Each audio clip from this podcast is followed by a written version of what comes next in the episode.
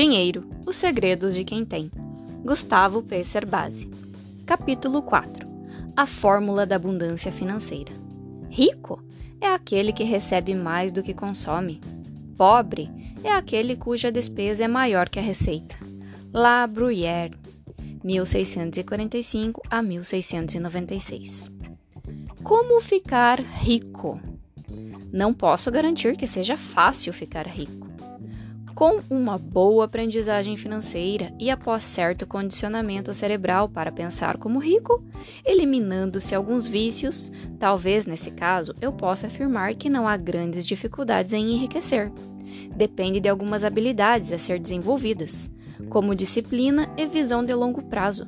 Mas não se tornará difícil se suas metas não forem excessivamente grandiosas e se você conseguir evitar a tentação do risco sem a devida informação. Você perceberá que existem diversos caminhos para a riqueza.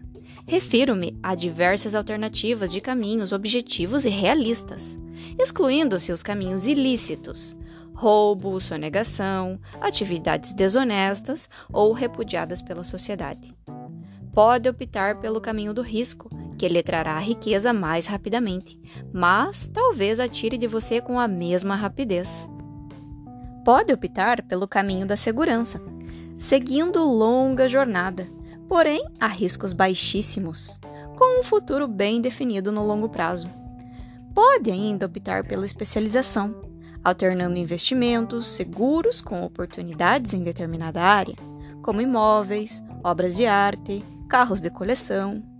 Não importa o caminho que você escolha, não há como fugir da necessidade de manter-se informado. Talvez o caminho da segurança seja mais interessante para aqueles que não estejam dispostos a buscar mais informações, mas estes devem estar cientes de que poderão perder muitas oportunidades que passarão debaixo do seu nariz. Perceba que não há uma receita única de enriquecimento mas todas as alternativas partem da necessidade de ter recursos para investir. A chave do sucesso financeiro está na sua capacidade de investir parte do que você ganha hoje. Conseguindo investir, você estará apto a pôr em prática uma fórmula que, se aplicada com objetividade e responsabilidade, não tem como dar errado. A fórmula da abundância financeira é simples. 1. Um, gaste menos do que ganha e invista a diferença. 2. Depois, reinvista seus retornos para obter retornos compostos, até atingir uma massa crítica de capital investido que cria a renda anual que você deseja na vida. Essa fórmula assegurará que chegue o dia em que você nunca mais terá de trabalhar um só dia na vida. E, se o fizer, será apenas porque quer. Pode parecer bastante óbvio, mas por infinitas razões, muito pouca gente põe essa fórmula em prática. Estamos acostumados a gastar o que ganhamos e por isso nunca conseguimos formar poupança. Não conseguimos dar nem o primeiro passo, por isso não ficamos ricos. Vamos discutir cada um dos componentes desta fórmula tão simples, como gastar menos, como investir e de como determinar a sua massa crítica. Como gastar menos do que ganha? O primeiro passo para gastar menos eliminar perdas displicentes de dinheiro não desprezando os pequenos valores, nem uma boa negociação em cada compra. Isso já foi abordado quando discutimos os quatro erros das pessoas pobres. Elimine, na medida do possível, esses erros de sua vida. Segundo passo para gastar menos: reduzir gastos desnecessários, enquadrando seu padrão de vida em suas possibilidades de ganho. Esse é o passo mais difícil, pois esbarramos no já tratado problema cultural. Se vivermos além de nossas posses, em algum momento pagaremos por isso. É preciso, então, estabelecer uma forma de controlar melhor o destino do seu dinheiro. Estou certo de que, se nunca fez um controle efetivo de todos os seus gastos, você se surpreenderá ao fazê-lo pela primeira vez. Neste ponto do planejamento, eu recomendo que pare a leitura e relacione, em uma folha de caderno ou em uma planilha eletrônica, todos os seus gastos mensais. Comece pelos mais significativos e vá diminuindo de acordo com a importância ou o valor. Não interessa o critério, mas é importante que se relacionem todos os gastos. Certamente você não irá lembrar todos no primeiro momento, mas ao longo do tempo poderá complementar sua planilha. Muitos se esquecem de que cortam cabelo, pagam pelo uso da internet, que vão à feira. Outros não incluem dízimos nem doações. Alguns se esquecem dos gastos com diversão. Em minha primeira tentativa de organizar meus gastos, demorei cerca de uma semana para fechar o formato definitivo de minha planilha de controle, dando-lhe a forma que achava mais prática. Cerca de três meses depois, após a criação da planilha, eu ainda descobria gastos mensais que havia esquecido. Veja uma sugestão inicial de como organizar suas informações no quadro da página seguinte. Primeiro, relacione as receitas: salários, aluguéis, total de receitas. Ao lado, coloque mês 1, mês 2. Depois, despesas fixas: combustível, veículo, plano de saúde, escolas, pagamento de aluguel, condomínio, IPTU, dízimos e doações, cuidados pessoais, como cabelo, unha, depilação, etc., tarifas bancárias, contas de luz, água, telefone e gás, celular, padaria, feira e supermercado, faxineira, diversão, roupas, despesas médicas, outras despesas fixas, total de despesas fixas, depois, despesas variáveis: manutenção, seguro e impostos do veículo, presentes do mês, outras despesas variáveis. Total de despesas variáveis, total de despesas mais CPMF. Saldo disponível para investimentos. Começando por um modelo simplificado, sugiro que você detalhe ao máximo as informações. Quanto mais detalhada for sua planilha de controle, mais facilmente você encontrará possibilidades de redução de gastos e continuará a otimizar seus recebimentos. Detalhe sua renda. Veja uma sugestão de como faço isso. Receitas fixas. Fonte de renda 1, líquido. Fonte de renda 2, líquido. Aluguéis. Total de receitas fixas. Janeiro, fevereiro. Receitas variáveis tributadas consultorias, aulas, consultas, receitas variáveis não tributadas, direitos autorais, presentes, total de receitas variáveis. Em receitas fixas entram as remunerações fixas, como salário próprio, mais o do cônjuge e aluguéis.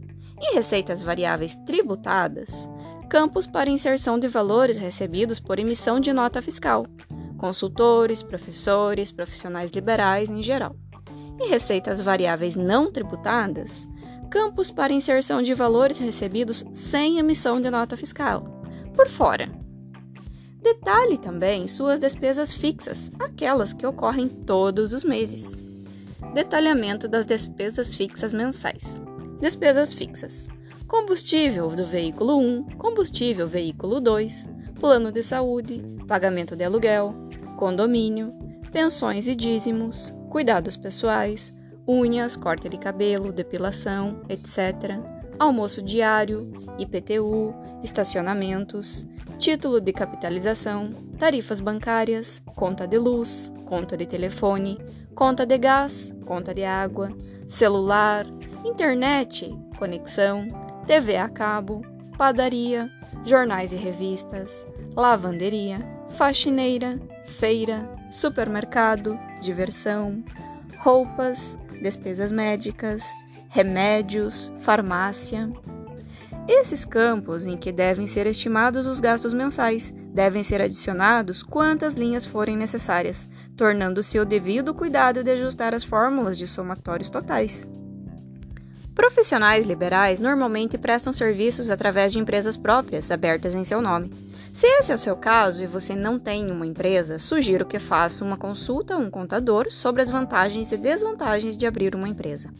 Aqueles que emitem nota fiscal de serviços através de empresa constituída não devem esquecer-se de incluir nos custos fixos todos os impostos a serem pagos pela empresa, na forma de um percentual sobre o faturamento. Alguns de seus gastos não ocorrem todos os meses, são eventuais, outros são imprevistos, e você deve esforçar-se para estimar, com base nos meses recentes, quanto de sua renda foi gasto sem previsão. Veja alguns exemplos: despesas variáveis, cur curso de idiomas, reformas da moradia, IPVA mais seguro obrigatório, seguro do veículo, detetização, viagens extras, correio, presentes do mês, manutenção do veículo. Após relacionar em uma planilha todos os seus recebimentos e gastos, veja quanto sobra no final, se é que sobra. Não se esqueça de descontar todas as despesas, o pagamento da contribuição provisória sobre movimentação financeira. Isso é feito sem grandes complicações. Basta multiplicar o total de despesas por 1 mais a alíquota da CPMF. Com a alíquota de 0,38 em vigor em 2005, bastaria multiplicar o total de despesas por 1,0038. Agora você já sabe quanto sobra ou quanto falta de sua renda no final do mês. Muitos daqueles que usualmente gastam mais do que recebem não o percebem devido ao uso de cartões de crédito ou cheque especial. Ao utilizar seus limites de crédito, criam uma riqueza aparente que não existe, pois um dia terão de prestar contas das dívidas que se acumulam. Estude sua planilha de gastos. Estude cada gasto que você tem. Primeiro, veja o que pode ser reduzido sem prejudicar seu padrão de vida. Identifique os gastos supérfluos e corte-os. Proponha metas de redução de gastos, não concentre demais suas despesas. Melhor do que comprar financiado é poupar para pagar à vista e com desconto. Estude sua planilha com frequência. A forma como você aloca seus recursos determinará seu sucesso financeiro de longo prazo. Essa alocação de recursos é mais importante do que qualquer outra decisão individual que venha a tomar. Os manuais de finanças pessoais fazem uma metáfora entre a alocação de recursos e baldes, que recebem parte de suas receitas. Imagine que todo o seu recebimento mensal deva ser usado para preencher sucessivamente três baldes diferentes em ordem de importância. O primeiro balde é o da segurança, Nele, você deve colocar todos os meses os recursos necessários para pagar os gastos de manutenção de sua vida. Entram no balde da segurança gastos com aluguéis, condomínio, planos de saúde, seguros, alimentação, transportes e combustíveis, remédios, manutenção do automóvel, manutenção da casa, contas de consumo, água, luz, telefone, gás e impostos Entram também nesse balde gastos com vestuário. O dízimo da igreja e as doações também entram no balde da segurança. São compromissos assumidos com você mesmo, portanto, são gastos fundamentais de sua vida. Creio que o dízimo da igreja ou uma cota de doações é uma das melhores formas de desenvolver a disciplina financeira. Quem possui essa prática já percorreu metade do caminho para tornar-se rico, pois deverá fazer algo semelhante com seus investimentos. É também fundamental estar, no balde da segurança o gasto com diversão, a cervejinha com os amigos, o curso de pintura ou de mergulho, as aulas de tênis, a viagem de férias, são gastos que, que nos fazem sentir bem. Beneficiam nossa saúde mental, portanto, são fundamentais para a nossa vida. Veja que ter um plano de enriquecimento não significa passar por privações. O ponto mais importante a ressaltar aqui é que você não deve abrir mão de seu lazer nem de seus hobbies para acumular riqueza. O único, porém, é que esses hobbies devem ser compatíveis com seu padrão de vida ou com suas possibilidades de pagamento. Se seus recebimentos não forem suficientes para sustentar sua vida, você estará com problemas financeiros. Em outras palavras, seus recebimentos devem ser, no mínimo, maiores que seus gastos com segurança. Se não for assim, seu padrão de vida estará além de suas posses. E, lamento dizer que não há outra forma de ficar rico a não ser reduzir os gastos. Diminua um pouco seu padrão de vida. Como investir? Quero discutir primeiro a atitude de investir. As alternativas de investimento serão consideradas no próximo capítulo, quando poremos nosso plano em prática. Gaste menos do que ganha e depois invista a diferença, se seus gastos não permitirem que haja sobras de recebimentos, você não conseguirá aplicar nem o primeiro passo de nossa fórmula, que é gastar menos do que se ganha. Basta investir qualquer valor que sobrar? A resposta é não. Seus recebimentos devem ser suficientes para pagar pelo menos gastos mensais e planos de investimentos. Suas receitas mensais devem ser vistas como uma espécie de abastecimento regular que precisa ser adequadamente administrado, alimentando suas necessidades. Se seus recebimentos forem suficientes para preencher o balde da segurança e houver sobras, esse balde transbordará. E somente quando ele transbordar é que você passará a encher o balde dos investimentos. O segundo mais importante. Não adianta tentar enchê-lo antes, pois você se verá obrigado a esvaziá-lo novamente no balde da segurança. As necessidades primárias devem ser atendidas primeiro. Aqui está o ponto-chave do sucesso financeiro. Você construirá a sua abundância financeira se souber dar ao balde da segurança o tamanho adequado a seus planos de riqueza. E serão esses planos de riqueza que determinarão o tamanho do balde dos investimentos. É preciso descobrir quanto deve ser poupado por mês para garantir o que chamamos de independência financeira. Digamos que, após algumas simulações, você estabeleça como objetivo poupar 500 reais por mês. Se seus recebimentos são de R$ 2.500 por mês e seu balde de segurança é de R$ 2.550 por mês, você tem problemas financeiros. O ideal seria que seu balde de segurança fosse de R$ 2.000 ou menos, para ser possível completar o balde de investimentos. Se seus recebimentos forem suficientes para encher os dois primeiros baldes, o segundo também transbordará e aqui surge a oportunidade de testar sua atividade em relação à riqueza. Completando os dois primeiros baldes, agora você começa a encher o terceiro e último, o balde do luxo. Esse balde é muito importante. Provavelmente para fazer com que o balde número 1, um, o da segurança, fique do tamanho adequado a seus planos. Você terá de cortar a maioria dos supérfluos, dos desperdícios e dos luxos estará cortando aquilo que lhe dá certo prazer, talvez adequando seus hobbies a um padrão de vida menos elevado. Mas você não precisa esperar a aposentadoria para desfrutar a riqueza. Fique atento. Se seus rendimentos forem suficientes para encher o balde 1 e o 2, garantindo sua segurança e seu plano de investimentos, você poderá aceder ao luxo de curtir gastos adicionais. Pode ser uma poupança à parte para trocar seu carro por outro mais luxuoso, um televisor novo ou um home theater, roupas de grife, joias, cosméticos finos, gastos extras na viagem de férias e restaurantes de luxo.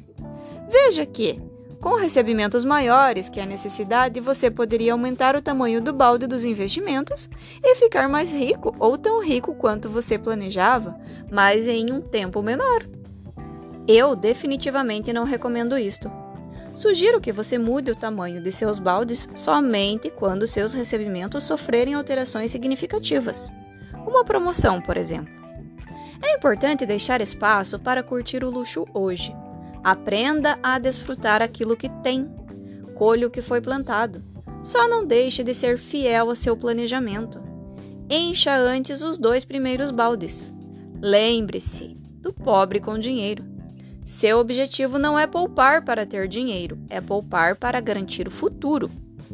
Importante: não se deve eliminar um plano se os recebimentos forem insuficientes para encher os dois primeiros baldes.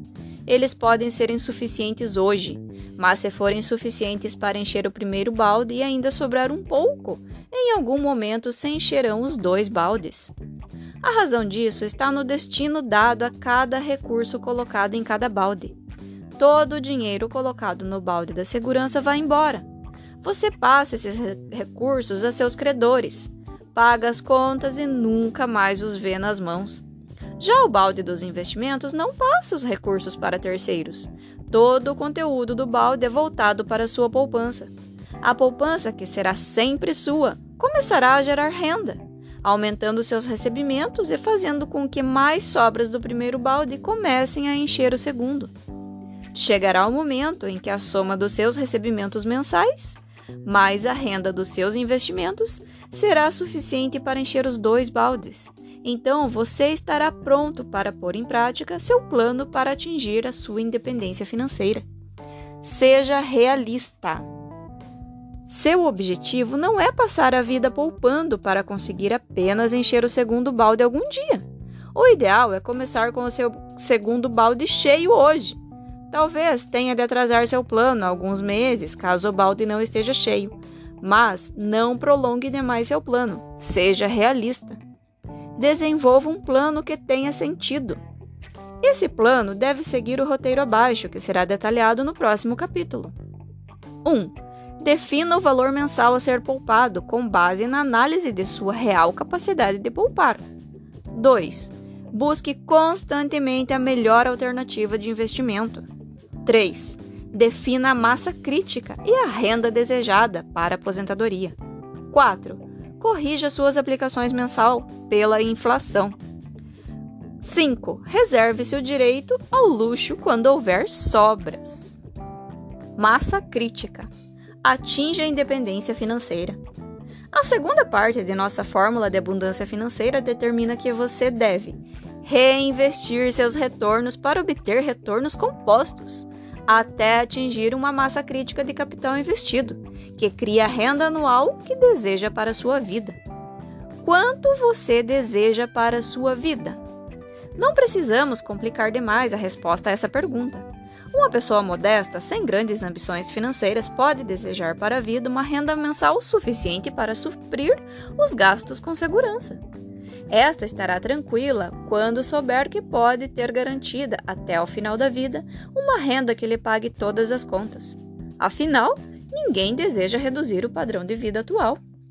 Alguém com ambições altruístas pode desejar para sua vida uma renda mensal que lhe garanta o pagamento dos gastos com segurança e mais uma quantia determinada que deseja ter por mês para contribuir com obras de caridade até o final da vida. Outro, com ambições de conforto, talvez deseje uma renda que lhe possibilite pagar gastos equivalentes ao dobro do que tem hoje, duplicando seu custo de vida com segurança em alguns anos. Poderia haver o caso de alguém que tivesse uma meta de deixar de trabalhar ou passar a trabalhar em uma área que realmente lhe desse prazer, ao conseguir uma renda mensal mínima de 10 mil reais, garantida infinitamente a ele próprio e aos filhos após a morte. Esses são alguns exemplos do significado do termo independência financeira. Pessoas diferentes têm diferentes entendimentos de independência financeira. Você terá obtido sua independência financeira quando, através de diversos investimentos, acumular uma massa crítica de capital que, investida em ambiente seguro, a taxa de retorno de, digamos, 10% ao ano, forneça recursos suficientes para que suas necessidades de segurança sejam atendidas para sempre, sem precisar trabalhar novamente, a não ser que assim queira. O que faria se recebesse um prêmio de 100 mil reais? Puxa, daria para fazer tanta coisa. É a resposta que se ouve da grande maioria das pessoas. Algumas dizem que comprariam um carro, uma casa nova, exatamente como fazem aqueles que têm o sonho de possuir bens. Essa é a razão do ditado popular: dinheiro que vem fácil, vai fácil. É por essa razão que muitas pessoas compram sua ruína financeira ao ganhar grandes quantias de dinheiro. Elas simplesmente adquirem bens que lhes dificultarão a vida, com contas e mais contas a pagar.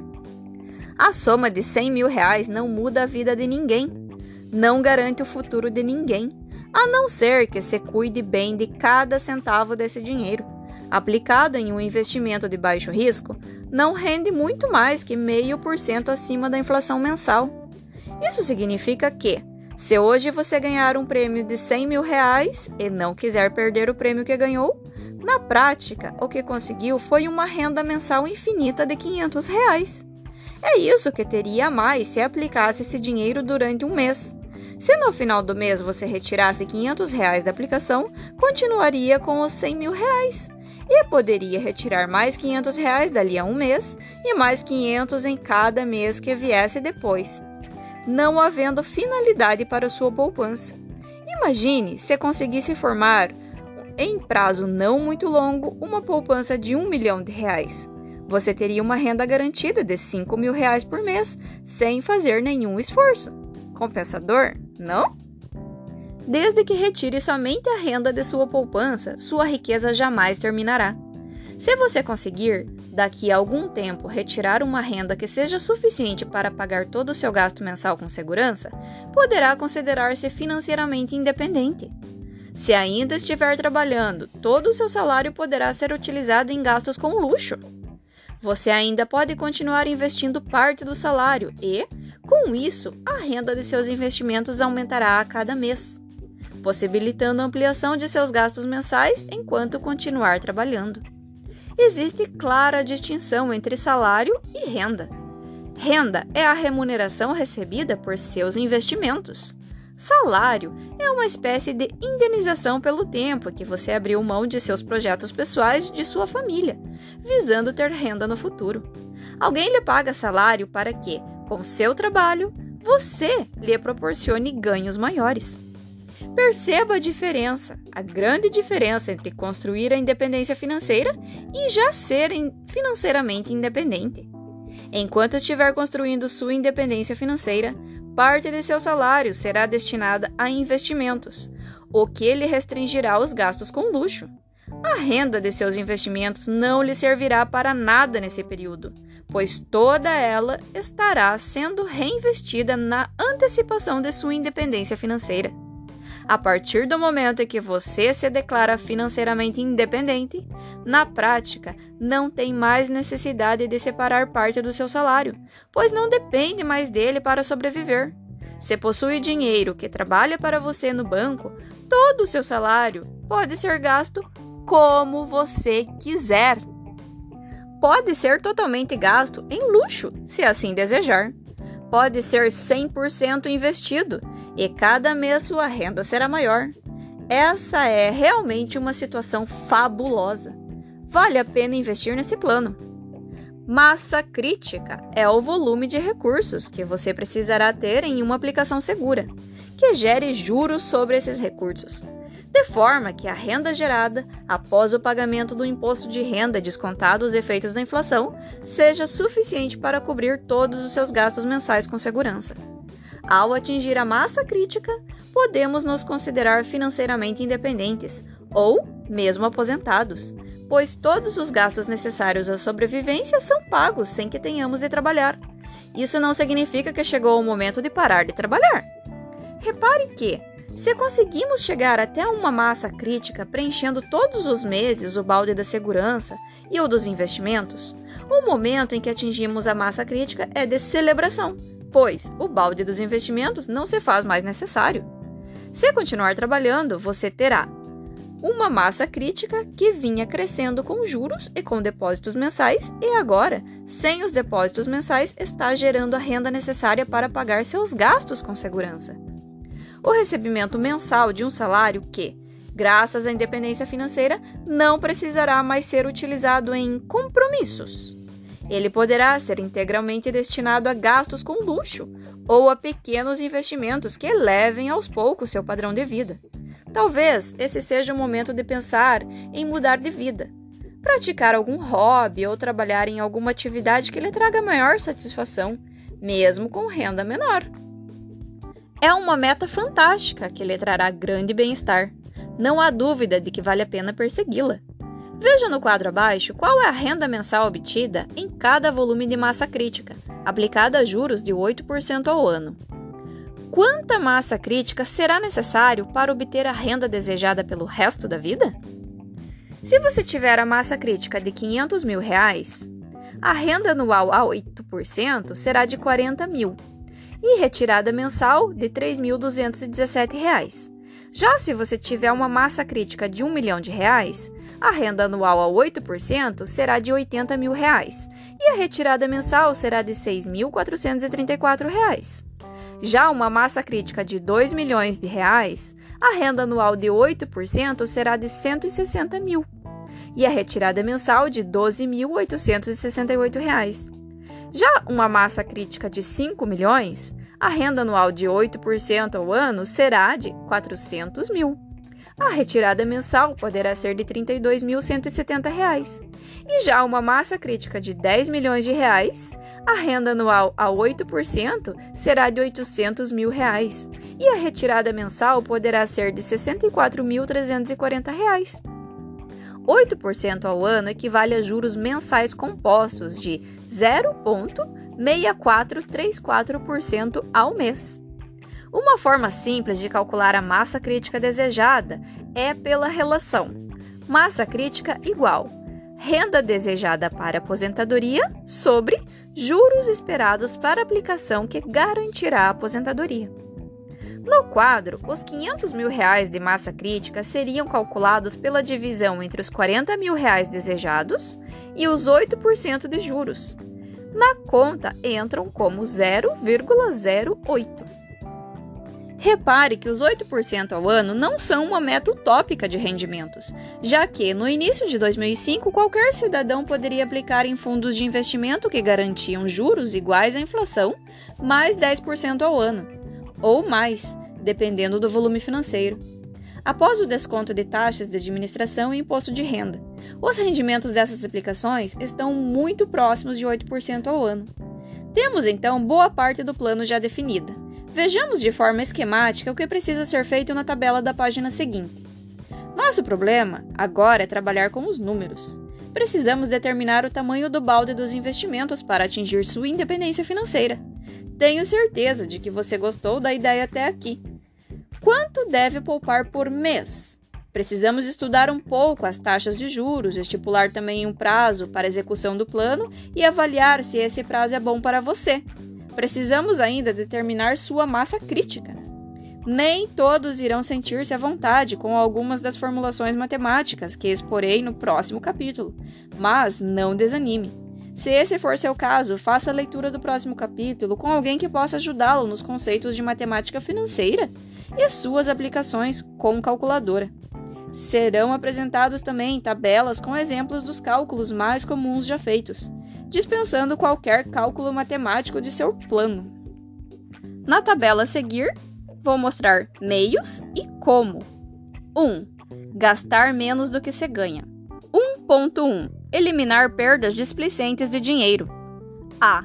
Não desprezar pequenos valores. B. Não desprezar uma boa negociação. 1.2. Reduzir gastos desnecessários. A. Relacionar minuciosamente os gastos mensais. B. Estudar e revisar a planilha pessoal familiar regularmente. C. Cortar gastos supérfluos. D. Impor limites mensais à diversão. 2. Investir segundo um plano pré-estabelecido. 2.1. Definir o valor mensal a ser poupado. A. Estabelecer um valor que possa ser aplicado todo mês. 2.2. Selecionar a melhor alternativa de investimento. A. Ler, B. Estudar. C. Informar-se. 2.3. Definir a massa crítica e a renda desejada em valores atuais. A. Estabelecer a renda desejada. B. Verificar qual é a poupança necessária para gerar essa renda em uma aplicação segura. C. Verificar se é viável em termos de prazo. D. Se necessário, remodelar o plano. 3. Garantir a massa crítica. 3.1 fazer revisões periódicas do plano. A. Pedir auxílio a especialistas. B. Informar-se sobre oportunidades. 3.2. Proteger seu patrimônio. A. Maturidade e consciência na hora de investir. Não pôr em risco o plano. B. Buscar oportunidades com segurança, mesmo que elas nunca venham a aparecer.